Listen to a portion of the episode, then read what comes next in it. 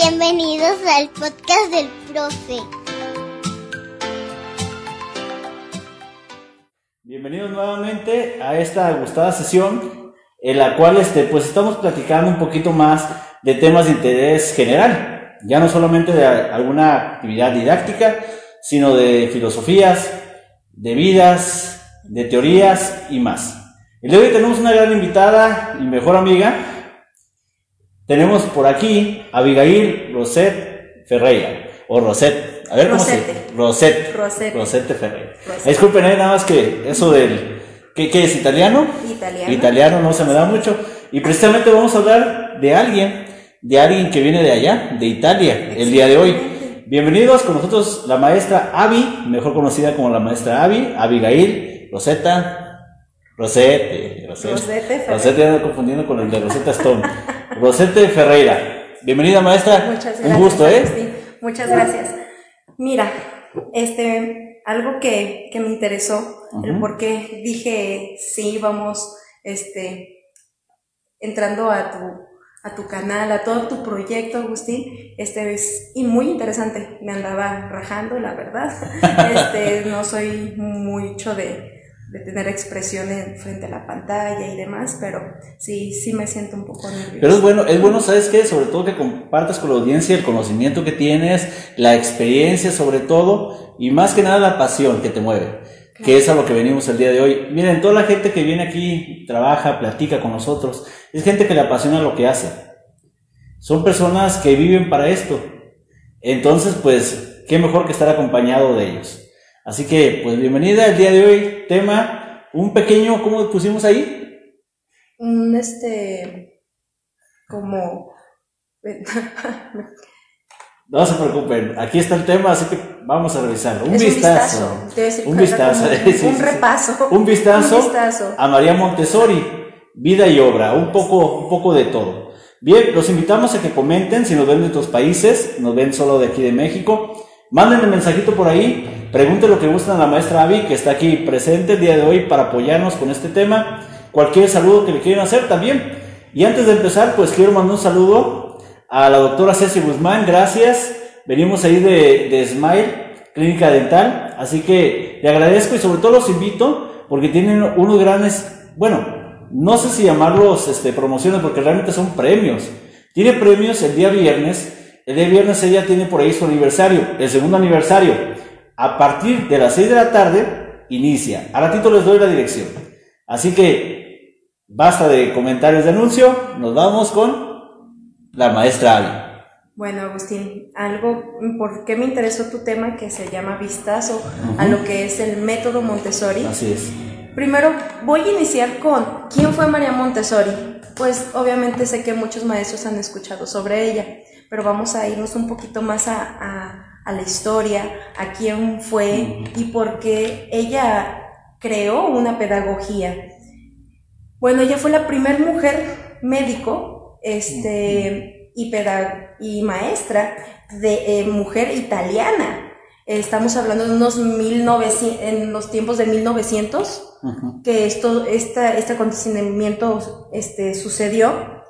Y él, pero antes nos da un, un vistazo que ella no, no quería desafiar o quería hacerse notar. Ella desde antes estaba estudiando en una escuela técnica para varones y quería ser ingeniera. Pero tiene que tomar la... El, cambio, ¿no? El contraste. Claro, así es, pero siempre queriendo ser algo, algo que le, le gustaba, algo ser diferente. Perfecto. Ella no le interesaba el que, que si me ven mal, el que dirán, y más porque en esos tiempos, o sea, la mujer no tenía este, eh, Mucha validez. ¿no? Sí, no, validez en parte del- de lo profesional. Simplemente era ama de casa y se acabó, ¿verdad? Pero ella nos viene y nos acude con sus decisiones, con su forma de, de querer cambiar y esa forma de, de que la mujer la viera, cambiar los estereotipos femeninos, eso me encanta. Ahorita que está muy a vogue toda esta situación de, del, femen- del feminismo, pero el feminismo para mí es, ella representa una de las, de, de unos perfil, de un perfil, porque luchó para hacer cosas positivas, para hacer el cambio, no andar con otras cosas este, que vemos en la tele y demás, ¿verdad? Para mí eso yo me lo, me impacta. ¿Por qué me gustó esta pedagogía?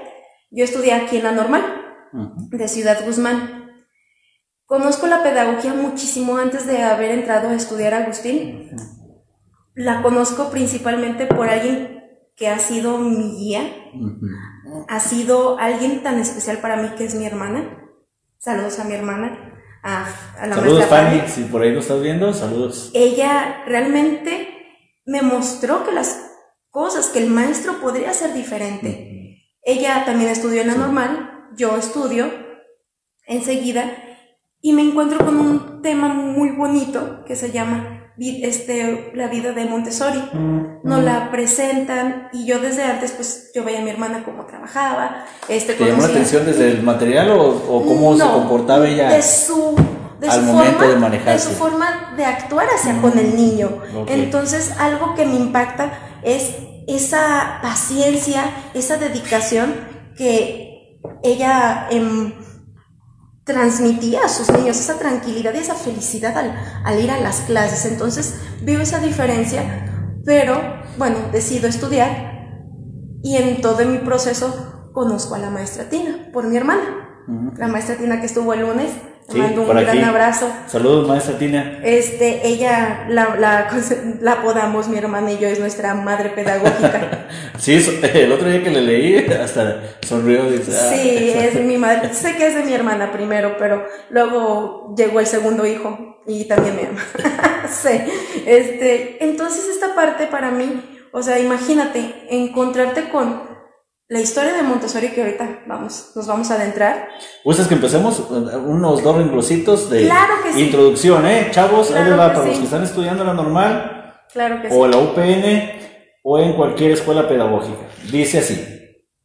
María Montessori, del 31 de agosto de 1870 al 6 de mayo de 1952, fue una educadora, científica, médica, psiquiatra, filósofa, psicóloga, devota católica, feminista y humanista italiana.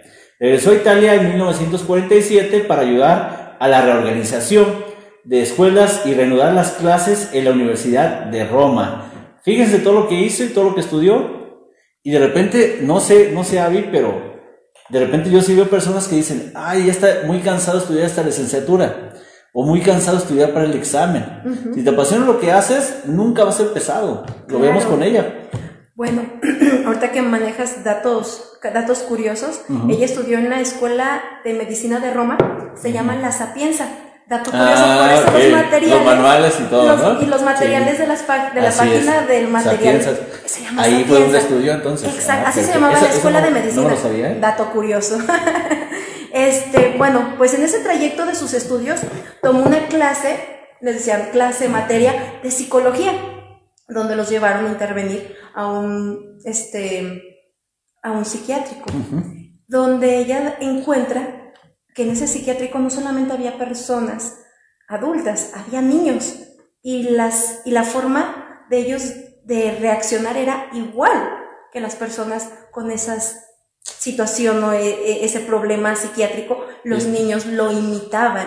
O sea, entonces le llama la atención a ella algo que me llama, que me, me remonto a lo del lunes que tuvieron con la maestra Tina, es que su corazón era misericordioso, o sea, ese corazón misericordioso se conmiseró de esos niños y quiso hacer algo por ellos. Entonces hablamos de qué calidad de ser humano, cómo trasciende ella, cómo empezó a, a, formar esta parte de, del amor hacia lo que se enseña. O sea, si quieres enseñar tienes que tener amor. Si no, entonces no. no tiene... otra cosa. Así es. Y, vocación, claro, ¿verdad? Pero amor principalmente a lo que haces, lo que dices. O sea, si tienes amor, pues obviamente no es trabajo, ¿verdad? Hay, hay, muchas frases de ello. Entonces ella descubre esta parte y empieza a, hacer, a planear de qué forma puede hacer que esos niños cambien su situación empieza a separar, lo separa totalmente, lo saca de lo que es el psiquiátrico y hace un espacio único para ellos. Ve que obviamente no había higiene, no había situación de aprendizaje, entonces empieza a indagar y a desarrollar. Por eso es que sus, este, sus estudios que realizó los hizo con materiales de Edward Segan o Seguín. Este Edward Segan lo han de conocer algunas personas también del, del gremio pedagógico, este, que él creó materiales. Montessori era como, para Montessori era como su, su maestro, sus mentores, él y otro maestro, que la verdad no, no, no recuerdo el nombre, este, él, ella empieza a tomar materiales de él y empieza a hacer lo que es todo su, su pedagogía. Y después ella hace sus materiales, ya los conocemos, sabemos que sus materiales son muy, muy, este, muy bonitos, que eran una de, su, de sus bases. por aquí tenemos, por aquí tenemos algunos. Algunos, así es. La Torre Rosa, que es, es algo que como típico de ella, ¿verdad? Sí, es como que el, como el signo, o sea, si tuviera un logo Montessori, el logo tenía que ser con la Torre Rosa. La Torre Rosa. Hablando de eso, nos saluda María Augusta desde Ecuador. Buenas noches, qué bueno que nos ve desde Ecuador. Saludos. El profesor Alejandro Núñez Salcedo, también saludos desde aquí, desde Ciudad Guzmán. Y Luz María nos comenta que vio la película y que le gustó que está hermosa. Nos cuenta. No, está larga, pero la verdad terminas llorando.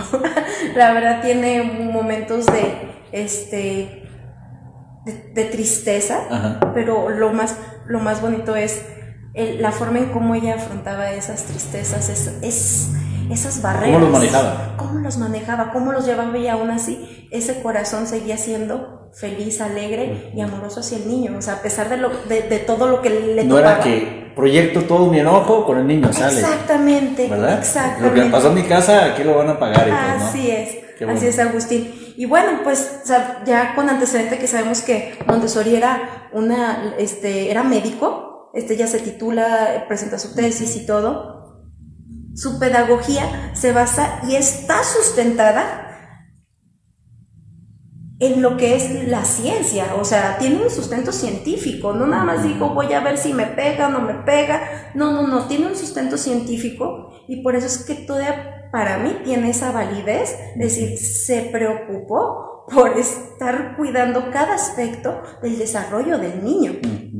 Algo que, que este, resumiendo, veo que su propósito de Montessori era darle dignidad al niño, una vida digna. ¿Por qué? Porque ese niño se iba a transformar en el hombre del mañana. Y es lo que queremos en la sociedad. ¿Cómo a veces minimizamos la, las acciones de los niños, sus necesidades, los minimizamos y los hacemos a un lado?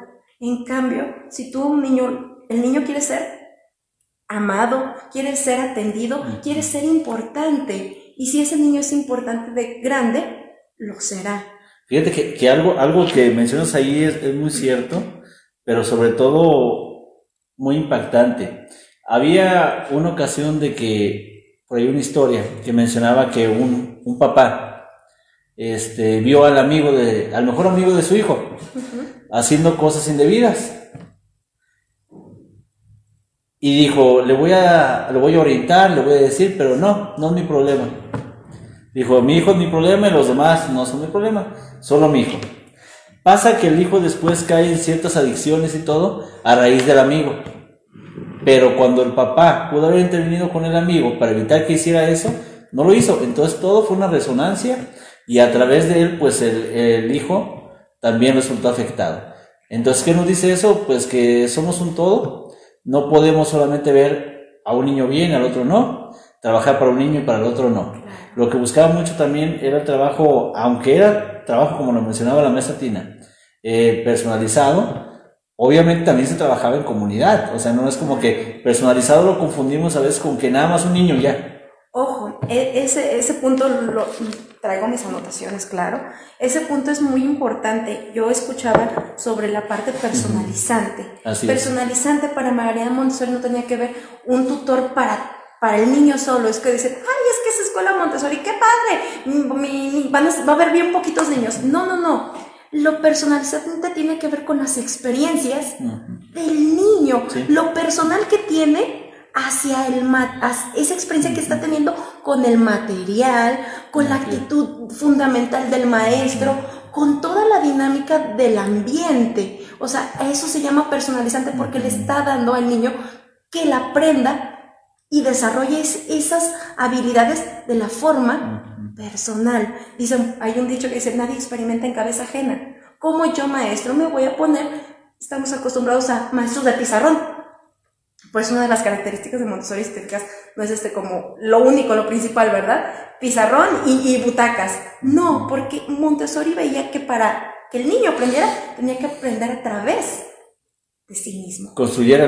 Construyera, pero por él mismo, no por, lo, por, por otra persona, que es lo que sabemos, que obviamente de una parte simbólica no va a tener un abstracto, tiene que haber concretos. Y puede aprender por un momentáneo, es como decía la maestra también, eh, parafraseándola, decía también eso, de que estudias nada más para el examen, después no quedaba registrada esa información, se te iba y es cuando el maestro decía, oye, pero si acabamos de ver la división, lo que decía sí, de la, la viste, educación que nos iba al hipocampo, no la, no la conservabas. No, no, no era útil. No era fundamental para él. No era útil. Entonces, ¿qué hacía? Pues que lo olvidaba.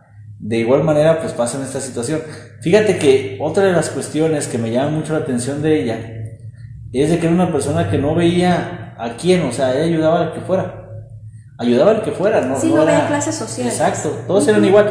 Y siendo, como comentabas bien al inicio, en esa etapa, pues a la mujer no se le veía como una persona con poder, una persona que pudiera trascender, una persona importante. Que dirigiera, principalmente. Pasa con una, con una conocida mía, que estimo mucho por ahí, si nos escucha la historia, ahí me disculpa, pero pues no voy a decir quién es, eh, que en el pueblo donde vivía, pues resulta que ya no había para estudiar.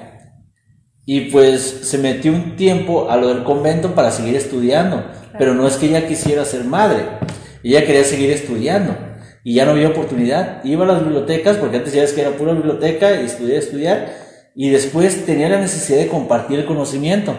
Entonces se fue a la, a la radiodifusora del pueblo, que la veían a lo mejor 100 personas, pero esas 100 personas ya les iba transmitiendo su semillita.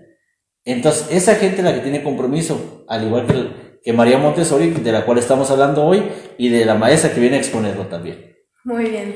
Mira, Agustín, algo que me llama la atención y otra vez este, trayendo a, a la plática que tuviste el lunes con la maestra Tina, la voy a mencionar muchísimo porque es mi máster. Sí, claro que sí. Este, hablaba sobre Pierre Ford y pues sabemos que Pierre es más contemporáneo. Sí, sí, es más... O sea, pues, y, y entiendo... Le dio clase a la maestra. Exacto. Mm, este, ah, exactamente a la maestra Sí, Tina. sí, sí. Pero Montessori descubro en ella todo, todo eso que nos comparte de Pierre Ford, les digo, porque como es contemporáneo, pues obviamente tuvieron este, personas de conocerlo. Ahorita, obviamente, quién, sabemos, o sea, quién fue la, la, la sucesora de Montessori, quién le siguió, pues obviamente no sabemos, ¿verdad? Solamente sus, sus, sus este, obras, sus escritos, son los que conocemos y los que nos hace como conocer la esencia de lo que ella quería llegar. En cambio, Pierre Ford los tuvo en vida.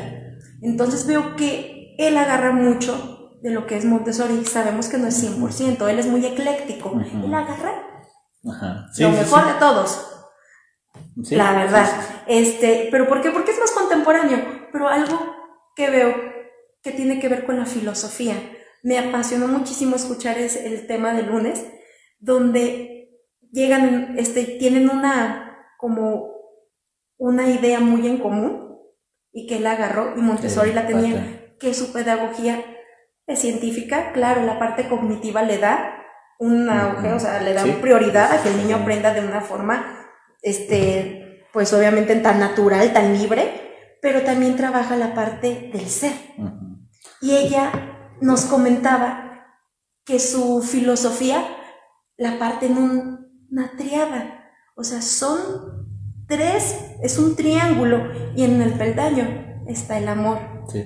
En el otro está el ambiente, que es el ambiente preparado en uno de los puntos que vamos a hablar también, porque es característica del sí, sí, método, y la relación del niño al ambiente. O sea, ¿qué relación es? O sea, el ambiente es la parte física, pero la relación del niño-ambiente tiene que ver con cómo se tiene, cómo tienes que comportarte frente a. Entonces, a mí me, me, me- me llenó muchísimo el, el tema del lunes, porque puedo como conectarlo en esa parte filosófica que está muy de la mano con Padre Pierre Ford, que también, bueno, yo que les puedo decir, si conocen a la maestra Tina, a Marian, a Pierre Ford, y a mi hermano también, yo la. Este, veo que esa, esa relación de niño-ambiente es uno de sus puntos principales que ella decía, que el niño, el ambiente tiene que tener la actitud de valorar. Así es. ¿Valorar qué? Valorar el ambiente. Que ese material que te está que tienes enfrente te va a dar un servicio te va a dar un aprendizaje. Por eso somos muchos de que no, es que no lo deja que lo mueve. No, no deja que esto. Mm, empezamos con las partes de los mitos y no tiene que ver con, con, con que es que se maltrata o es que se ensucia, no, tiene que ver con la parte de valorar. O sea, qué actitud está teniendo el niño al cuidar ese material, al dejarlo exactamente ordenado en su lugar, porque otro lo va a ocupar. Así en la forma en que yo lo recibí, lo voy a entregar. Hay una regla de oro que me recordé un alumno que me dijo, regla de oro, trata como quieres que te traten. Así es. Entonces, esa regla de oro... Juárez también la aplicaba. Y esa, y esa regla de oro la estamos viendo que se trasciende también, o sea, como María Montessori igual no escribió tanto en la parte, siento que filosófica se podría decir, pero era más de acciones. Ella al hacer todo el punto 1, el punto 2, el punto 3, que la criticaban también muchísimo, de que, ¿cuántos puntos? Porque tiene que doblar, porque tiene que hacer. Pierre Ford lo maneja con la parte de del amor hacia Cristo. María Montessori se iba una en la parte neurológica, pero también se iba a la parte social. Y quería que el niño realmente cuidara esa, e, ese, ese detalle de su formación, del ser. O sea, era a través de una acción, no solamente de palabras. Fíjate, eso es, ahorita que hablas de eso, eh, mencionaba mucho que ahora con los aprendizajes sustantivos y todo eso, nos decían en la, por parte de la Secretaría de Educación, Trabajen la parte emocional de los niños. Trabajen con ellos en esa parte porque está siendo la más afectada. Entonces yo ahí pregunté, ah, ¿no se estaba trabajando? Porque se supone que se tiene que estar trabajando también. Porque te vas literal. Eh, realmente ahí ya no eres un docente, eres un instructor. Entonces pasas, te enseño, pasas, te enseño, pasas, te enseño. Antes de seguir, maestra, nos manda saludos por ahí este Noah desde Yucatán. Gracias, le está gustando el tema. Y Rojas Lu nos dice, buenas noches, realmente no sabía esas cualidades de María Montessori. Es de rescatar el legado que deja. Lastimosamente existen muchos docentes muy tradicionalistas y no saben aprovechar este tipo de pedagogía. Saludos desde Colombia. Después nos dice Fanny Langlis. Fanny. Fanny. Saludos, muchas felicidades, hermana. Y Pau Pau Dani Campos nos dice, excelente método, saludos. Saludos a todos ustedes, qué bueno que les están gustando estos temas y sobre todo la participación el día de hoy de la maestra Avi. Quédense con nosotros, seguimos. Bueno, retomando lo que era uno de los puntos de la triada de María Montessori referente a su pedagogía y filosofía, era la confianza. Es uno de los puntos donde el niño le da la parte emocional, lo que estabas comentando ahorita. La parte de la confianza, la seguridad en la que el niño logra y conquista el éxito a través de su trabajo. Cómo a veces desvalorizamos que el trabajo, lo que comentaban, de, de, que el niño no puede, este, si hace algo mal o si el niño se porta mal, tarea. Si esto, tarea. Entonces rompemos esa parte de la confianza, eso es personalizante totalmente. Entonces rompemos la confianza y ese éxito que el niño está obteniendo a la hora del trabajo. Otro era la paciencia. La paciencia se va más a la parte neurológica que tiene que ver con la atención. La maestra tiene ahora con lo nuevo de neuroeducación. Una de la atención, las atenciones ejecutivas, atenciones y todo eso que dijo. Luego hablaremos de eso. Yo soy yo soy su fiel seguidora, seguiré, la, seguiré por siempre. Pero también hablaba de la, de la atención a la hora de trabajar el material. O sea, por eso es que su material era tan específico, tan exacto, porque desarrollaba la atención. ¿no? Diciendo, ¡hey! ponme atención. No, o sí, por eso la unidad, la escena y todo, sí. No, no, no, o sea, sus movimientos eran finos, eran finos y, y eso es lo que desarrolla a través de su pedagogía y observa que tiene que trabajar también la coordinación y, la, y hacer conexión con los sentidos. Por eso es que es, ella trabaja todo lo que es la parte del, del, olfativo, la parte del tacto, lo de la arena, letras de lija, porque ve que aprenden a través de los sentidos. Y esto, bueno, algo que tenía que ver con la paciencia, si se, algo de las características es que todo es de cristal. ¿Qué pasa cuando las cosas son de cristal? Y se te cae. Hay una reacción, o sea, auditiva y hasta sensorial, porque obviamente te asusta, o sea, empiezas a tener reacciones emocionales porque te asusta ese ruido. Ella, ella promueve que todo sea cristal para que el niño en la siguiente, que volviera a repetir el ejercicio, tuviera cuidado. En lugar de decir, les damos plástico y se cae, ¡ay, lo recojo! Estábamos haciendo a las personas insensibles a su así sí. Entonces, y desconectándolo de sus sentidos y a la vez de sus emociones. Entonces, esta parte la resume ella como fe. La fe del sentido de esperanza, de autoconfianza y amor a su trabajo. O sea, realmente ella veía que todas estas, todos estos mm, pues, aspectos eran fundamentales. para Aparte de la independencia que iba a alcanzar el niño. ese es otro. La autonomía, pero eso es. No te me adelantes, Agustín. Ahí, vamos, ahí, vamos, que esa es una de las características con la que ellas, ella abre. Bueno, pues para, para continuar con, con esta parte tan hermosa, por eso te digo, se me, se me hace muy parecido a lo del lunes, que fue hermoso.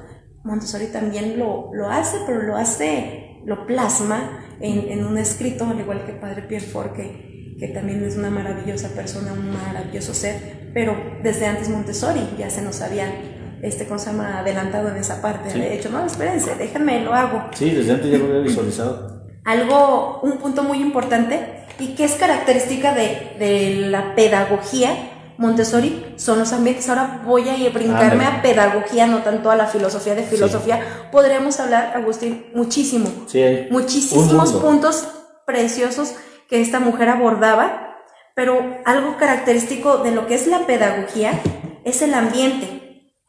Y ese ambiente necesita tener ciertas características. Obviamente tiene que ser un espacio organizado cuidadosamente para el niño, no para el adulto. O sea, porque estamos acostumbrados a que, ay, este dónde lo pongo, lo pongo acá, ¿dónde lo pongo? Todos lo andamos viendo en el cielo. Y no, o sea, tiene que ser pensado y diseñado para el aprendizaje y el crecimiento. yo, no entiendo todavía que he llegado a algunos preescolares, algunas primarias. Y no sé, maestras, ahí las que nos estén viendo que trabajen este así, coméntenos por qué lo hacen porque llegas y ves lleno de letreros las paredes, llenos. Saturado. O sea, saturado. Es como que en cuanto más ponga, más bonito se va a ver. Y eso realmente pues distrae mucho al niño. A lo mejor a nosotros nos recordó nuestra infancia y por eso llegamos a pegar todo porque vimos que nuestra maestra en el preescolar ponía un montón de cosas. Puros distractores. Puros distractores en todos lados. La puerta, las ventanas, la pared, todo. Y, y dices, se debe de usar siempre y cuando lo uses en ese mes. Bueno, debes de poner, perdón, válgame la rebusnancia, pero por ejemplo, si lo vas a ocupar ese mes, lo pones ese mes, después lo que retiras. Claro. Pones otro, pero también la altura, que es como lo que mencionaba ahorita Avi. Hay que considerarla, lo pones arriba y el niño está aquí. Entonces, ¿qué estás generando ahí? Simplemente, si yo pongo a los niños que ven el televisor ahí, van a estar así ya no es un movimiento natural, que ya después nos metemos en otro rollo de normalizaciones y demás. Y de psicomotricidad. Ajá, sí, así es. Muy bien. Pues bueno, este, para eso, ese, el ambiente que tiene que ser pensado para el niño es una de las, pues te comento, la parte de, de las alturas y demás. Se desarrollan tres aspectos. Nos vamos a ir de clases mayores a subclases Sí. menores. ¿De lo general o particular? Algo particular, que es la social, la emocional y la intelectual. ¿Qué pasa en la social? Que es una característica de Montessori, pues que hacía que el niño doblara, que el niño limpiara, que el niño se abrochara, que aprendiera la parte de autofo. Y en calma, ¿no? Así No. es. Sí, por eso es que sus movimientos son exactos, son precisos, que el niño fuera autónomo. Ella quería formar seres que no dependieran de nadie, no en el, en el sentido de que de orgullo, al contrario, sino que no dependieran de un adulto para estar sin este, estar haciendo cosas que ellos Sí. podrían lograr, alcanzar para aprender. ¿Qué pasa cuando un niño está barriendo y tú le dices, dame la escoba, no sabes barrer? O pues lo hace sentir que él no puede, o sea, lo haces Autoestima desde ahí. Ah, yo no sé. Si no está mi mamá, ella es la que sabe. No puedo prepararme el sándwich porque me dijo que yo no sé. O porque me lo quita siempre y ella me lo prepara como lo debe hacer bien. Queremos ayudar papás, maestros y a veces pues entorpecemos el, el avance del muchacho. Nos platica por aquí, este, nos saluda Fanny y nos dice Miguel, hola amiga, ¿cómo estás? Miguel Cuevas Acevedo, magnífica información, saludos a la maestra Avi. Sí, también saludos. bueno, pues bueno, esta parte del, del ambiente, ella se basa en lo que son las necesidades naturales del niño y es una necesidad de orden y de seguridad. Sí. ¿Por qué el orden? Porque ella manejaba y manifiesta que el orden externo, el orden que te rodea, te da un orden interno todo lo que tú puedas, si tienes bien organizado tu espacio, eres una persona con orden interior. Vean su cuarto. Vean ahorita, no nos digan nada. Asómense. Digan, a ver cómo están. Si están los tenis tirados, calcetines arriba del cajón. No digo que yo así lo tenga, me imagino que así es un cuarto desordenado. Ya te echaste Ya me de eché de cabeza. Agustín. Y la tele con el cable do- doblado, la extensión a un lado. Chéquenlo, si desde ahí una, no hay un orden, en tu vida, en tu praxis, en el caso de los niños, en su andar en, en el aula, pues va a ser igual, va a ser un desorden. Va a andar con muchos, est- muchos estímulos, ¿no? Sobreestimulado. Sobreestimulado ¿no? o distractores también. Distractores porque también. Era de las características también de Montessori, aislar el estímulo. Sí. O sea, no vas a ponerle un aprendizaje de números y le vas a poner los 20 colores. También está la psicología del color, por eso ella trabajaba con muros blancos, espacios limpios, espacios luminosos, porque lo natural es eso. O sea, por eso decía que fueran, tuviera orden y seguridad y también Sí. belleza.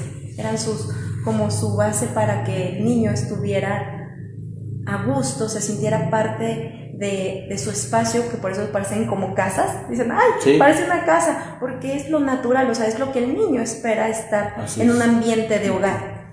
Bueno, pues es, esta parte también donde ahorita Agustín se estaba adelantando era la parte de la autonomía en los niños, es otra del- de los puntos que caracteriza la educación Montessori, que es la autonomía. Así Y- es. Y bueno, yo pregunto, ¿para ti qué sería autonomía, Agustín? Pues en este caso, poder hacer las actividades por mi cuenta, sin necesidad de esperar a alguien que me indique qué hacer. Lo que muchos trabajos comentan de que no tener la sangre tibia, como comúnmente o, o vulgarmente se, se menciona, ¿no? ¿no? De que si no me dicen qué hacer, yo me quedo sentado todo el día en el trabajo, aunque veo que hay necesidades, no me muevo. O sea, evitar eso. Ser independiente en tus quehaceres, en tu actuar, poder resolver conflictos por tu parte, tanto intelectuales como emocionales, poder tener estrategias para apoyar a alguien más. Muy un bien. poco, un poco de... Pues bueno, ella se daba a la tarea que la autonomía es lo que la hizo distinguirse, fue como su, su título, es la parte, mm, su fórmula, digamos así. E- era su fórmula para que el niño atraerlo a lo que es el trabajo. Este, nos, este, la parte de, de la autonomía, ella comenta que es la herramienta esencial para el quehacer diario. O sea, un niño con el, hay un título que se llama Ayúdame a hacerlo solo. Y que obviamente el niño que logre hacer las cosas por sí solo no necesitará de que le estén dirigiendo o que lo estén haciendo o lo dirijan a cosas erróneas, a que lo haga pensar por sí solo. O sea, ya se, ya se estaba encaminando también en esa parte. Cuida la, la personalidad del niño, o sea, cuida todos los aspectos. Les digo, creo que no dejó nada, nada, nada fuera. Lo, lo manejó muy, muy bien. Lo veía. Y, y quiso este, realmente que el niño tuviera esa autonomía, que no dependiera de, porque pues eh, volvemos a retomar en el tiempo en el que estaba, tenía que ser mujer y, y, muchas etiquetas sociales este, hacen que pues obviamente el niño sí, la niña no, ¿verdad? Entonces ella lo quiere generalizar, quiere que el niño pueda valerse por sí solo. Bueno, pues una de las características para que se pueda dar esta autonomía es poner el material a su altura, porque no puedes ponerle material alto que el niño no, no alcanza. Tiene otro aspecto en la autonomía, tiene que ver la intervención del maestro, que no son maestros, por eso ella maneja que somos guías, somos personas que guiamos al niño en ese desarrollo, no somos las personas que les imparten conocimiento, porque ellos ya lo van a aprender por sí solos. Entonces, ella maneja, este, toma en cuenta que la la intervención del adulto solamente sea la que el niño te pide. Si no te la pide, no, se la des, o sea, está de sobra. O sea, si ya está, eh, si ya está no lo desarregles, ¿no? Exactamente. o sea, si el niño ya intentó y tener esa paciencia también el adulto de decir, se equivocó, que lo vuelva a hacer. Entonces, esta, estas, estos tres puntos es lo que favorece a los primeros años de la autonomía en el niño. Realmente yo este, veo que, que en la sociedad, este, bueno, más que nada por el contexto de, geográfico, este, sabemos que en Europa tienen otra forma de, actuar, otros, otro, todo contexto, otra cultura. Para ella y para nosotros aquí en México, creemos que el hacerle a nuestros hijos todo es, es como amarlo.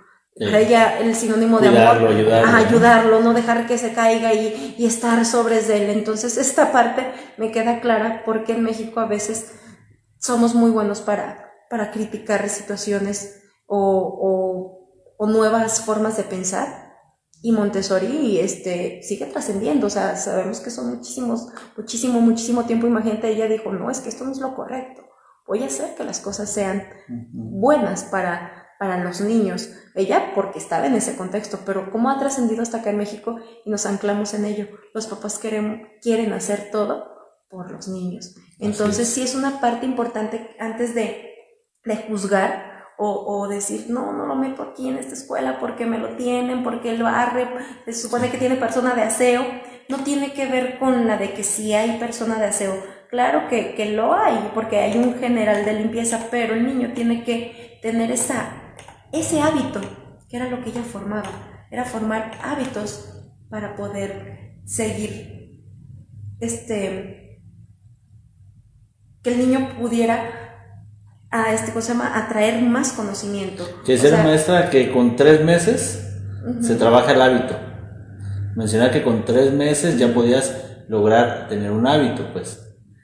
Entonces, este, ¿crees que sea tiempo suficiente o necesita más? No, los hábitos tienen que ser toda la vida. Pero, ¿se adquieren? ¿En ah, cuánto tiempo? ¿En cuánto, se, en cuánto tiempo se pueden? Ya, ya. Bueno. Sí, eso después ya se queda. Sí, sí, ya se queda para toda la vida y, vamos a hablar de eso, el porqué de sus obras y sus principios ah, básicos. A eso voy. Para lo que es el hábito. ¿Qué te viene a la mente cuando escuchas la mente absorbente del niño? No digas que me adelante porque. Sí, te adelantaste porque. La sonrisa dije. Sí, algo, sí, sí. toda, por eso es que lo, ahorita que mencionas lo sí, del es hábito. Que me vino a la mente este, la parte de, de, del hábito tiene que ver con esa constancia y sí, lo empiezan a manejar los niños. No digo que lo dominan de un todo, este, como unos 3, 4 meses. Por eso es que dicen, eh, María Montessori decía, cuando el niño actúa sin mí, como, o sea, como si actúan y hacen las cosas como si yo no estuviera, eso es cuando, y el maestro se puede retirar, les digo, pueden echarse el cafecito y todo, y regresan y el niño sigue actuando como siempre. Así Eso, eso es, maestro lo está haciendo muy bien porque aplicaste hábito en el niño, o sea, formaste ese hábito, pero sí, más o menos, yo lo podría poner en la experiencia que tengo de, de estar aplicando, siempre he buscado escuelas, trabajar en escuelas con este tipo de, De metodología. de metodología, de pedagogía, toda la vida, desde que salí en la normal. este, y sí veo eh, ese común, que son como tres, cuatro meses, donde el niño lo puede este, afianzar, pero le falta lo- los detalles finos, nada más. O sea, sí hay que hacerlo ese hábito, ¿para qué? Porque obviamente esa parte de la mente absorbente y la parte de lo que es los periodos sensibles, que son sus dos horas de María Montessori que, que me, me han gustado muchísimo, este, y, y hablan sobre ello, y ahorita nos vamos a ir a, a ese punto, Y Agustín. más porque está como que enfocada más a la educación preescolar, la mente absorbente, ¿no? O se puede aplicar en primaria y secundaria. Se puede aplicar en primaria y secundaria porque son, no estamos acabados de hacer, Agustín. No, nadie. Somos nadie. Nadie. Hasta la muerte es cuando van a decir, Así esta es. persona es, fue así. Y hasta ahí se acaba el conocimiento. Entonces, este, siempre somos personas que podemos irnos formando a lo largo. O sea, no les digo que va a ser de igual forma, por eso Montessori habla sobre los periodos sensibles. Pero bueno, otro de los puntos que maneja María Montessori en lo que son características de su ambiente es la autoeducación. Estamos acostumbrados... No, no te preocupes. Es la autoeducación. ¿Qué pasa cuando estás en, el, en un aula Montessori? El niño, obviamente, consigue este, esa, esa parte de libertad de decisión, porque hay un tabú muy grande, este, hay un, sí, pues tabú, a, este, críticas, donde el niño hace lo que quiere. Ah, sí. No, e- esa, fíjate. Es como cuando. Los mitos, di- decía, los mitos y realidades. Que se hacen mitotes, ¿no? Fíjate, esa, los niños juegan con palitos. Esa es otra. Juegan con palitos, hace lo que quiere. Que la maestra no es maestra. Esa es otra, ¿no? Ajá, que les dicen por su nombre y eso, bueno, para mí es excelente porque hablaba la maestra Tina de algo muy hermoso sobre el magíster y el minister. Y me doy cuenta a lo largo de esto que Montessori al crear sus obras siempre fue minister. Y a la hora de nosotros que estamos ya del otro, del otro lado queremos trascender a ello, la volvemos magíster. Sí. O sea, ella jamás se sintió y dijo, yo soy este, o aquí Ah, quien les sí, sí. Siempre fue minister porque estuvo al nivel del niño, tratando de rescatar y de, y, y de, y de transportar ese amor hacia el niño. Nivel del niño. ¿Estás tú ahí, maestra? El niño está allá. Ven, acomoda ya, trae esto. Primer error. Segundo. ¿Qué están haciendo? Acaben, terminen. Segundo. Primero, no te levantes de tu lugar. Segundo, gritas para decirle al otro niño lo que tiene que hacer. Claro.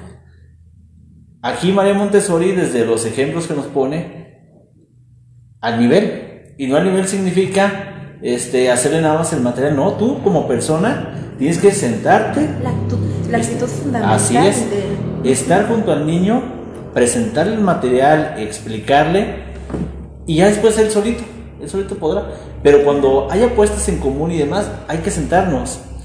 Eh, en, este, en este método, en esta filosofía de, de- de vida de María Montessori, porque realmente eso fue, y de ahí ya lo, lo, lo hizo método, se basa en eso, ¿eh? se basa en, en estar con el niño, estar al pendiente qué le pasa al niño. De hecho, yo cuando llego a algún lugar y veo que hay escritorios, digo, ¿por qué hay escritorio?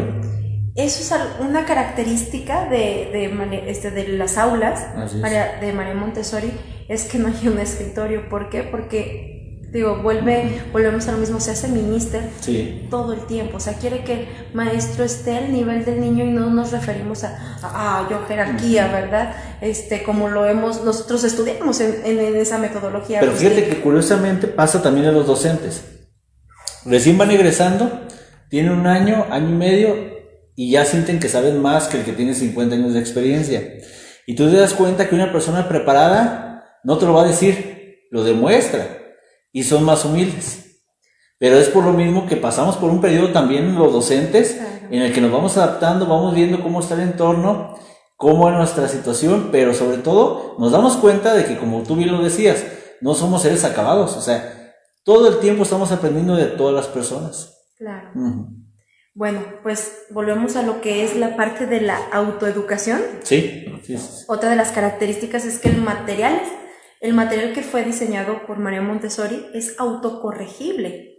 Que el niño identifique dónde está su error Ujú. y no mostrarle, decirle, no, bórralo, no, hazlo, no, no, no. Desde el vivimos". no, Desde ya estamos el no, mal. Estamos mal y diciéndole, no, está mal, no, no, no. Entonces esa parte donde María Montessori se da la tarea y dice, es que el material le voy a hacer su autocontrol. O sea, como que el niño diga, chin, me equivoqué, pero lo vuelvo a hacer lo vuelvo a hacer. E- Esta parte de, de la filosofía de Montessori es porque el material lo dejamos expuesto. Dicen, ay, es que es el mismo material. Muchas personas dirían, no, no, no. Es porque el niño tiene que dominar y controlar el error de lo que está construyendo, pero sin que el adulto se lo esté señalando. Entonces es una de las características que tiene el material y la actitud del maestro, o sea, ayuda a que no estemos remarcando el no. Diste en el clavo, la actitud del maestro, el material sí, pero hasta qué grado, ¿por qué? Aquí me comenta Luz María, me dice, tristemente es muy caro para niños y para quienes quieren aprender el método. Se necesita, ven, yo lo voy a poner un ejemplo, ¿eh? La, la maestra Abby no me dejará mentir. No sé si esté bien, pero por ejemplo, miren, tenemos de repente cuadros así, cubos en este caso, perdón, cubos. Los cubos eh, Montessori vienen con los cuadritos y todo eso, rayaditos y, y muy bonitos, pero nos ha tocado en varios espacios en los que hemos coincidido la maestra mandar a hacer nuestro material al carpintero y ya no sale costoso. Asesores pedagógicos, decía ella. Así es, asesores favor, que son- pedagógicos claro, ellos sí, son y didácticos en este caso. Sí, sí, sí. Porque vas con el carpintero y le dices, quiero algo como esto. Y tú lo haces. Obviamente hay que adaptarlo. Por ejemplo, dices, la torre rosa. ¿Qué puedes agarrar? Vasos. Vasos de plástico o vasos de, de diferentes de tamaños. diferentes tamaños. Pero algo Pero todo eso, todo eso es flexible. No necesariamente Claro. tiene que ser con el material. Así que pueden seguirlo y decir, ah, mira, yo veo que con estas fichitas, ah, yo las puedo hacer de FOBI. Ah, mira, ¿sabes qué? Yo veo los símbolos de gramaticales. Y como son en tercera dimensión y todo eso, ¿cómo sería? Ah, pues no, no te preocupes, hasta de plastilina los puedes hacer. Mira, te voy a dar mi experiencia en esa parte. Yo en mi último año en la normal mm, tu- este, tuve la dicha de dar, estar dando clases, pues que ya ves que es tus prácticas. Sí, Este, todo el año te prácticas. haces cargo de un grupo. Tuve la dicha de tener muchas personas que me apoyaron en, en mi ideal para poder cambiar las cosas y ser una maestra diferente. Me encantó, yo me enamoré del método y hago lo mismo en mi aula. Ujú. Pero para esto, pues obviamente, ¿quién tiene dinero? Y ahorita ya dijo. No, ¿quién pero es que tiene razón porque eso pensamos, Ajá, ¿eh? Porque eso pensamos, Sí, así sí, es. Pero obviamente, con la dicha de decir, toma un taller de carpintería, o sea, abrirnos, no, no dejar nada que Comprarte solamente. Sí, sí, sí. sí. Yo hice mis barras rojas y azules. Sí, sí, sí te que, creo. o sea, Sí. hice muchos materiales, hice mi torre rosa, yo la hice.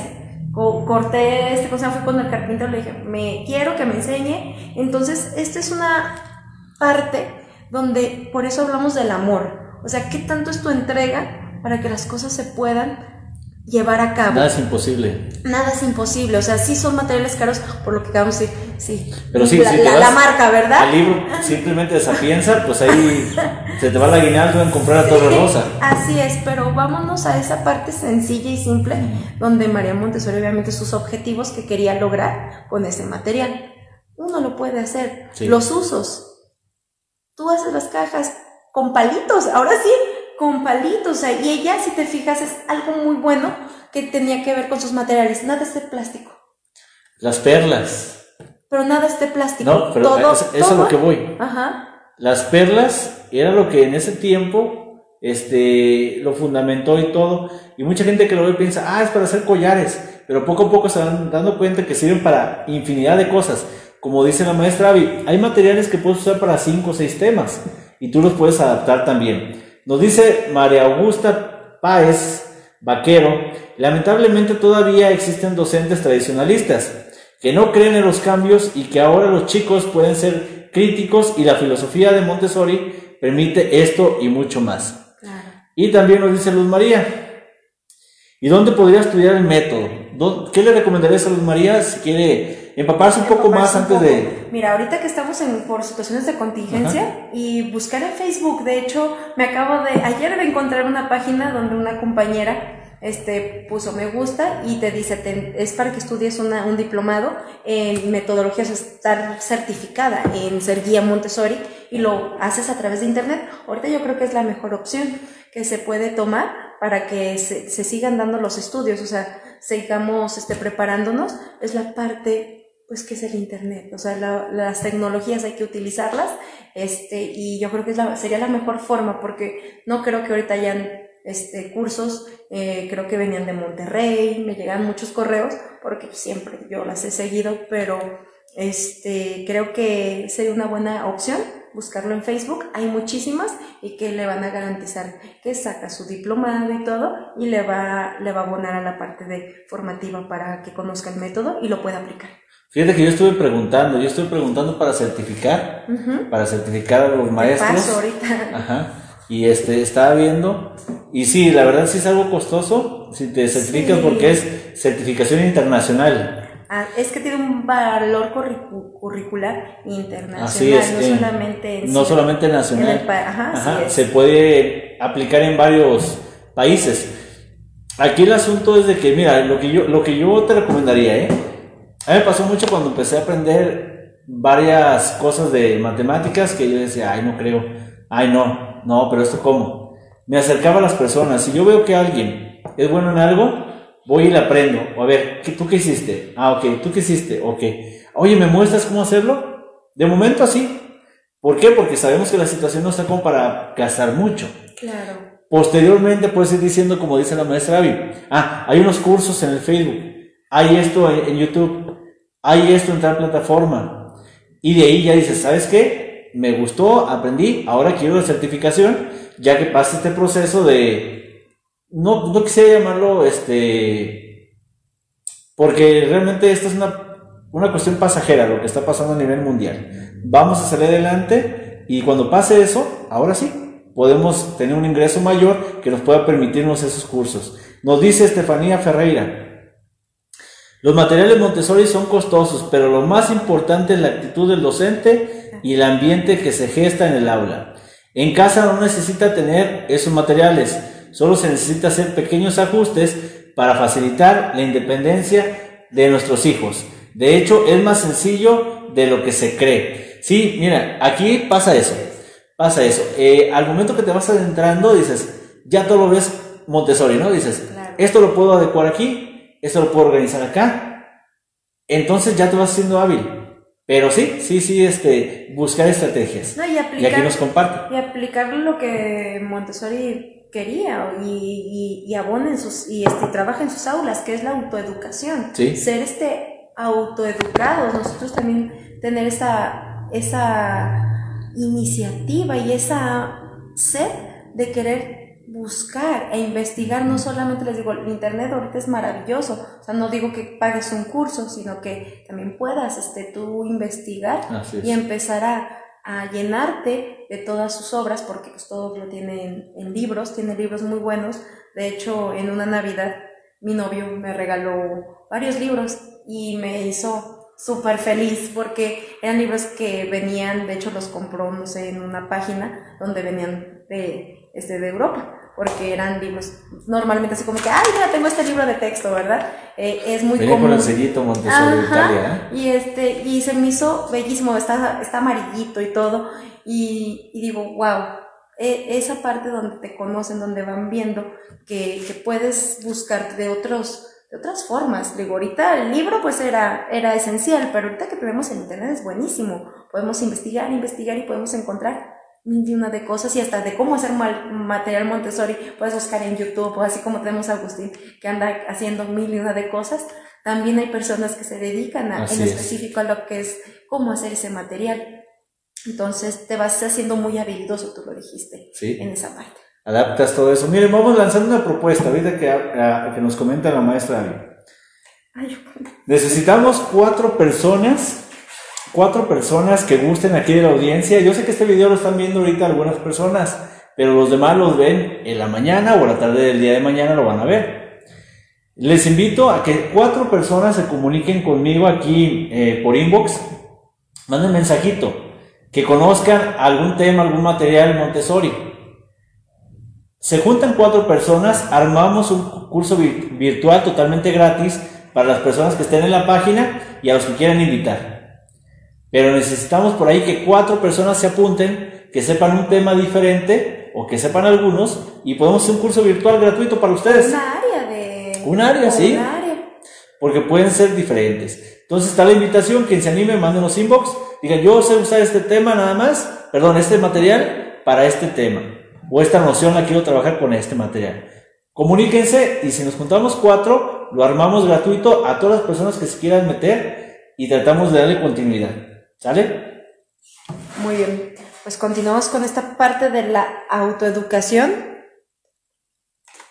Y bueno, una de las características también de, de todo lo que es el material para esta autoeducación es que toma los sentidos por los que atraviesa el niño, que son sus periodos sensitivos, que son unas de sus obras, que ahorita más adelante voy a, compartirte, compartirles a todos. Este, y yo lo resumo en esto, Agustín, estos puntos, para hacer como una conclusión, un cierre. Lo que quería Montessori, y siento yo, que era formar seres pensantes, reflexivos y autónomos que el niño pensara por sí mismo, que el niño tuviera esa toma de decisión, formar esa personalidad. Entonces, ¿qué estamos hablando? Que vamos a tener personas que no se van a dejar guiar por lo que el otro dijo. Vamos a quitar muchísimas situaciones de este de tron, de topes sociales, de, de señalamientos, Toda esta parte que les digo, pues para mí es como la parte negativa que como ser humano, desgraciadamente, solemos emanar. con, tanta facilidad todo lo negativo sale en lugar de lo positivo. Nos cuesta más. Nos cuesta más decir todas esas cosas positivas de, de, otros, pero veo que eso es lo principal con ella. Quería formar seres pensantes, seres reflexivos, autónomos y libres, libres de todo prejuicio. Así es. Pues bien, jóvenes, quien quiera comentar algo, quieran comentarle algo a la maestra, mandándonos un saludo, platíquenos de qué país nos están viendo. Por aquí nos dice Jesús, Jesús Ángel. Muy interesante, maestra Abigail. Qué bueno que les está gustando. ¿Cómo vamos, maestra? Vamos muy bien, quedaría con nada más dos puntos. Es bueno, cierto. Lo de las obras y el papel del adulto que es, la, es uno también. Que de, las obras ya un poquito, ¿no? De las obras, bueno, sí, pero ella manejaba, bueno, hay una frase que me gusta mucho y que ella decía que los va a preparar para la vida. Y ella quería este, tener niños seres, seres listos para la vida, que realmente esta parte es la, lo que hablaban de la parte personal, este personalista, que le que el niño construyera personal toda esta parte. ¿Para qué? Para ser un niño listo para salir a la sociedad. Imagínate toparte con un ser que solamente te da, te da cosas positivas y a la sociedad con uno. Imagínate poder llevar a todas las escuelas este método para que pueda ser un país diferente. Y me voy a lo, ahorita a la región, como región Ciudad Guzmán, luego te vas a la parte estado, luego te vas a la parte de país, luego te vas a la parte de, este, continente. y lo generalizamos en el mundo entero. Entonces yo creo que eso era algo que vale la pena que trascienda en esta humanidad. Va a haber siempre cosas que, que no nos gusten, pero al final de cuentas ella nos dio esa como ese ejemplo de fortaleza. Ella tuvo muchas cosas que no le gustaron, que no, no le agradaron por la situación de contexto. Ya después hablaremos, yo creo que más, porque nos meteríamos mucho en su vida de, de su Sí, es una parte, por eso el título es un vistazo, sí, sí, porque se tiene planeado después, si la maestra Avi nos lo permite, una que otra charla así, porque está siendo muy interesante. fructífera y sobre todo informativa. Claro. Bueno, pues uno de sus, de sus principios básicos era la mente absorbente, que es uno de sus libros, Libros. La mente absorbente del niño, donde ella maneja que la capacidad del niño es única y maravillosa.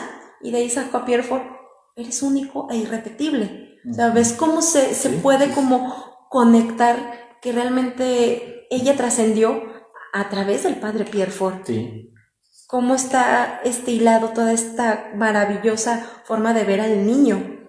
Pues bueno, y que la mente absorbía conocimientos. Vamos, que creemos que el maestro este solamente, que lo que acabas de decir, que solamente aprendemos de, de la biblioteca, que esto, que el otro es machetear, machetear, machetear, ¿verdad? Que nos van a poner una tacha cuando digan es que solamente la memoria es la única habilidad que tenemos que desarrollar. Y no, ella descubre esta parte y ella te lo, te lo presenta de otra forma que el niño quiere que quiere para el niño para no volver a cometer errores que se cometieron tiempos atrás muy arcaicos pues Ahorita que comenta eso la maestra Abby, eh, estaba, disculpen que me volteé un poquito, pero era porque estoy copiando un link para dejarles en la descripción el libro en PDF. Lo pueden descargar, imprimir o traer ahí en su celular, lo checan. Lo que nos está comentando la maestra Abby es muy importante, puesto que eh, nos está resumiendo un poco lo que viene en el libro. Así que lo pueden revisar cuando gusten, ahí se lo voy a dejar en la descripción, lo pueden descargar acabando este en vivo. Muy bien, pues ella en, en ese libro de la mente absorbente compara al cerebro del niño como una esponja. Pero dice, la esponja tiene Sí. limitantes, o sea, Sí, sí. su capacidad, tiene capacidad limitada. En cambio, el cerebro del niño es infinita.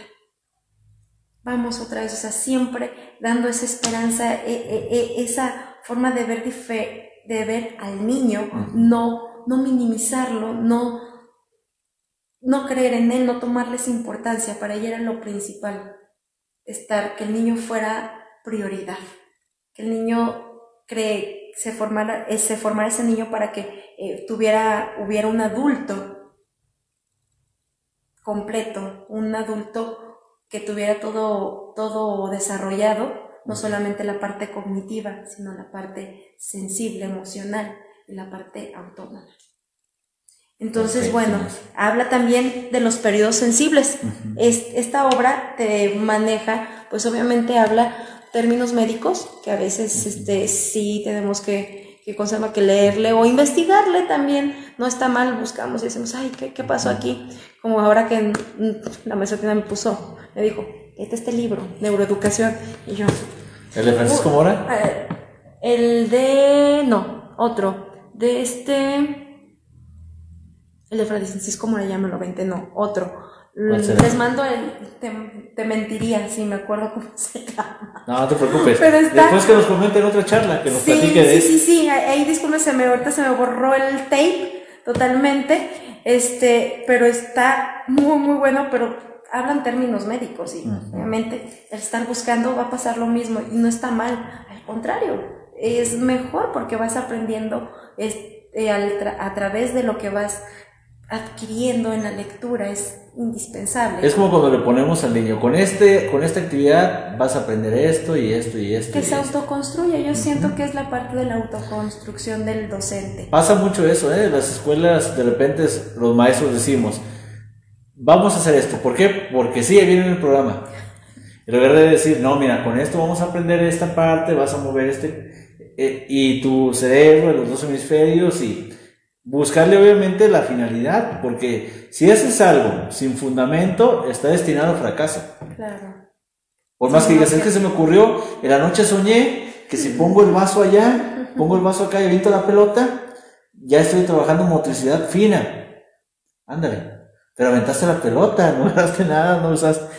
Y entonces cuando caemos en los errores, ¿verdad? Claro, claro, por eso hay que fundamentarnos siempre y es lo que nos, bueno, a mí me invita siempre Montessori a fundamentar tu trabajo, Así lo es. que estás haciendo. Ella lo hizo de una forma muy, este, Muy técnica. muy, no, y desmenuzada y científica. Bueno, pero el momento de, sí, pues sí, sí, la- sí, sí, sí, no, y todo las su, cuestiones científicas. Claro, claro, o sea, y, y desmenuzar todo, punto uno, punto dos. Bueno, pues en esta parte de los periodos sensibles, ella maneja que es el tiempo en el que el niño puede adquirir hábitos con una facilidad que te sorprendes. O sea, dicen por ahí que chango viejo no aprende maroma nueva, No, ¿verdad? pero sí, claro que sí. Yo he aprendido todavía. ¿Todavía te echas maromas? Todavía me echo ma- Ok, qué bueno. Este, sí, esto es lo que ella data en la parte de los periodos sensibles. Habla que si en ese momento que el niño está listo para adquirir ese conocimiento, lo aprovechas, lo hace con una facilidad en lugar de estarte dando de topes contra la pared cuando ya creció. Que habla, y ella habla sola, este periodo sensible tanto de parte, de, parte de, de conocimientos, pero también la parte de hábitos. Es lo que decías. Que como el niño, este, ¿en cuánto tiempo lo adquiere? Sí, pero entre más grande, más difícil, porque él ha tenido otras experiencias. Ella es a lo que se refiere con los periodos sensibles. Si tú lo haces en cierta edad, en cierto momento, y ella, y ella se va a, con la parte de los periodos sensibles de Piaget. O sea, porque ya sabes que los estadios te dan un parámetro Sí. y ella te lo desglosa más.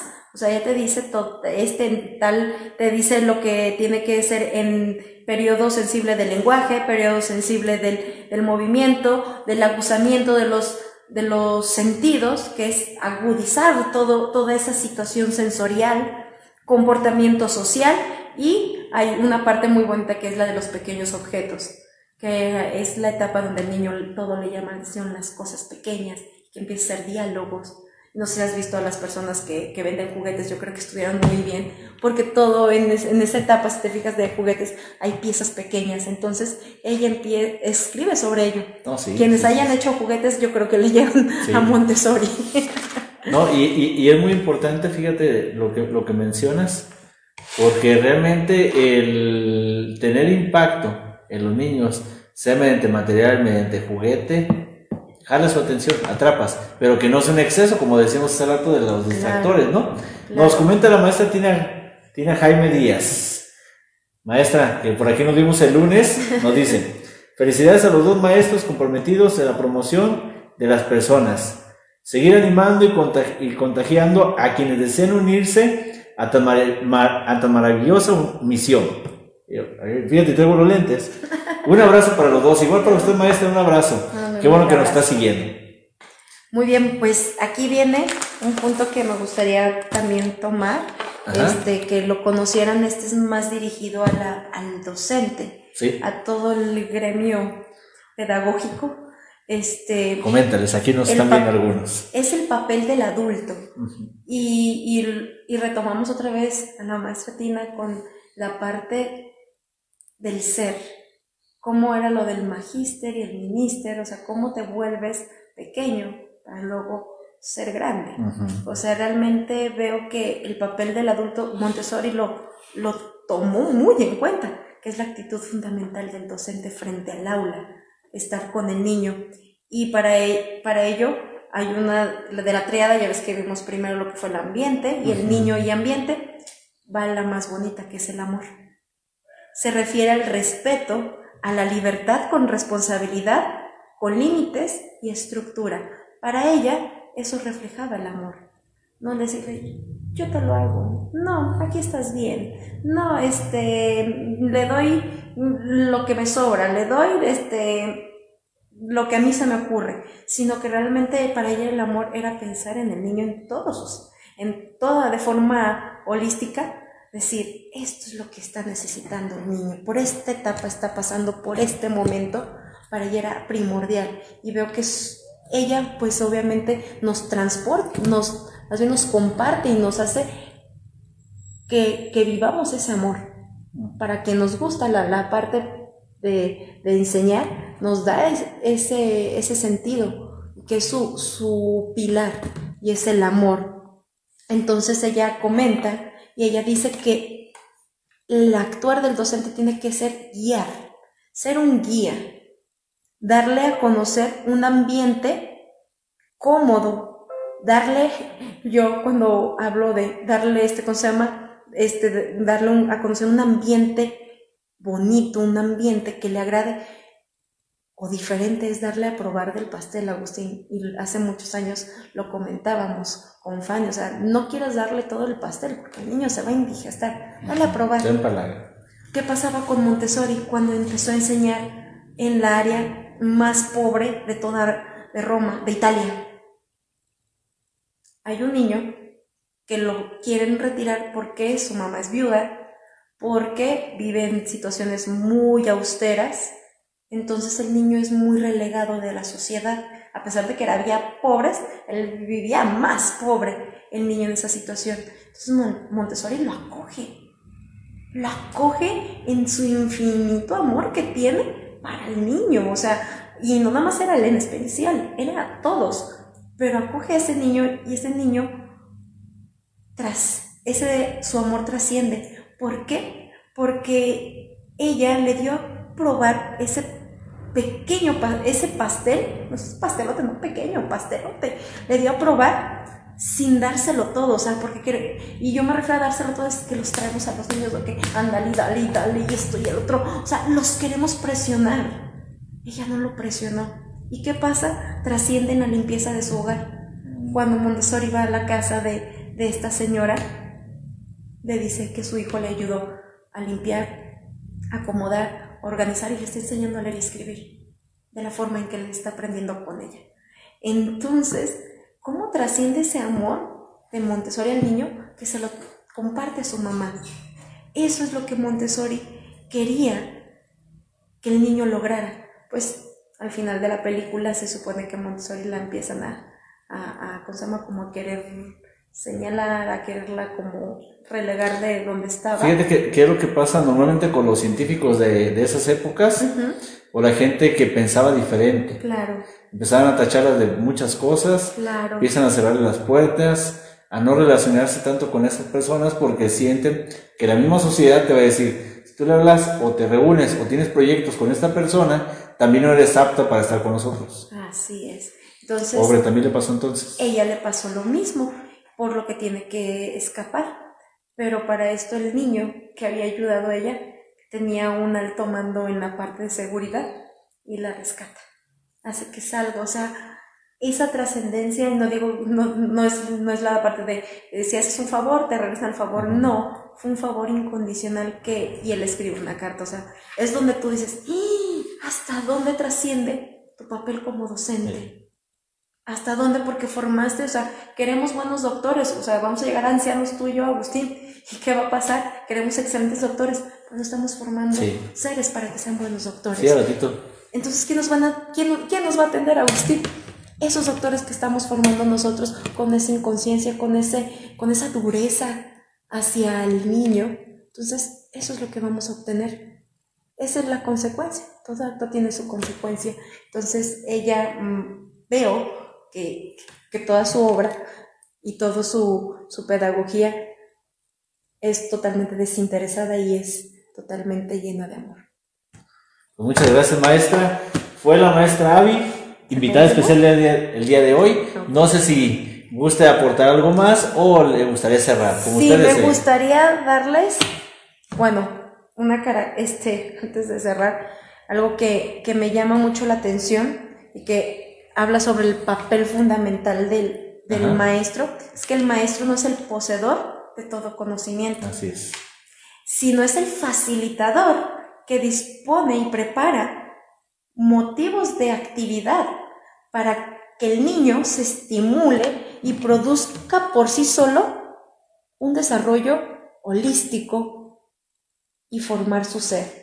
O sea, el maestro no es el que dice, oh, yo tengo toda, toda esa, ese conocimiento yo solamente te lo voy a dar. Les digo, no es comida, no son cucharadas, ¿verdad? No le vas a estar dando en la boca, no.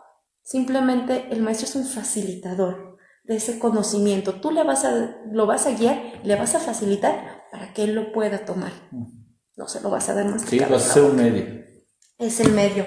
Y bueno, con esto yo concluyo y cierro, pero más que cerrar, invito, Agustín, invito a todos los maestros que se encuentran frente al grupo a poner en práctica tanto la parte no solamente pedagógica, sino filosófica. Todo es la parte de la actitud fundamental. Sabemos que, que no existe solamente Montessori. Abrámonos también a, más personas porque trasciende, les digo. Montessori pues murió y por eso no, no siguió, no continuó. Pues está Padre Pierre Ford y otros más. De hecho, habla también Montessori se iba con Pestalozzi. O sea, muchos este, autores que, que eh, iban por la misma guía y que nosotros no estamos acabados de ser y no hagamos lo mismo solamente por hacerlo, sino que podamos innovar, que podamos crear, podamos romper e-, esas barreras, porque si ella se hubiera dicho, ay, no, mejor me siento y me espero a que alguien, más, ah, no, o que alguien más lo haga por mí, eh, es muy cómodo, ¿verdad? Entonces, sí, esta es una invitación que yo hago a los maestros, porque a mí me la hicieron y me encantó y, y, traté de que las cosas fueran diferentes. Y, y quiero que, que, cada niño que podamos tocar realmente se lleve aunque sea esa probadita de pastel. Excelente, muchas gracias maestra Avi. ¿Dónde la pudieran seguir si quieren saber algo más de usted? Si quieren este, conocer un poco más de lo que trabaja o dónde pueden acudir si a alguien le interesa un curso o una clase con usted, maestra? Bueno, este, por lo general trabajo en mi casa, este, este, en mi casa que es su casa, ya quien me conoce y todo, ya pues obviamente me ubica o teléfono o algo, estamos para allí para servirles y, y si les interesa pues que, nos manden aquí un mensajito y ya yo les pongo en contacto con la maestra Avi. Estamos en Ciudad Guzmán, Jalisco, México. Igual, para todo el país o para otros países, en línea también podrías apoyarnos. Claro que sí, sí, de hecho tuve una experiencia eh, este, dando clases en línea y es muy divertido. Sí, sí, sí. Pero obviamente sabemos que no, no, no, lo, no es la parte este, pues fácil, ¿verdad? Porque nadie estamos preparados para estas situaciones de contingencia que tenemos, pero sí es, una, es algo bueno retomarlo y, y practicar la resiliencia, que aprendamos algo de esto si yo me dijeran, vamos a empezar a trabajar en grupo mañana, yo digo que no deberíamos de trabajar conocimientos, deberíamos de trabajar la parte emocional, la parte de reflexiva sobre lo, que estamos, lo que vivimos y lo que nos deja como experiencia. Nos despide Jesús Ángel. Jesús Ángel nos dice, felicidades a ambos maestros, buen trabajo, gracias por la información. Felicidades a ustedes por seguirnos Estamos aquí con la maestra Avi y no será la última vez. Así que síganos, manden un mensaje, coméntenos terminando el en vivo. Les voy a poner el link para que descarguen la mente absorbente del niño en PDF. Así que no dejen de seguir esto. Estamos en AM Educación. Soy el maestro Agustín. Y yo soy Abigail Rosete Ferreira. Que tengan buena noche y un gusto. Hasta la próxima. Bye bye.